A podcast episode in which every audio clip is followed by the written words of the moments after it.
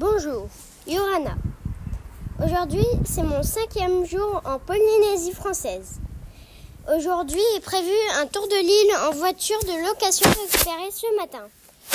J'ai constaté un nombre important de vendeurs de perles. Voir dans une prochaine émission les perles.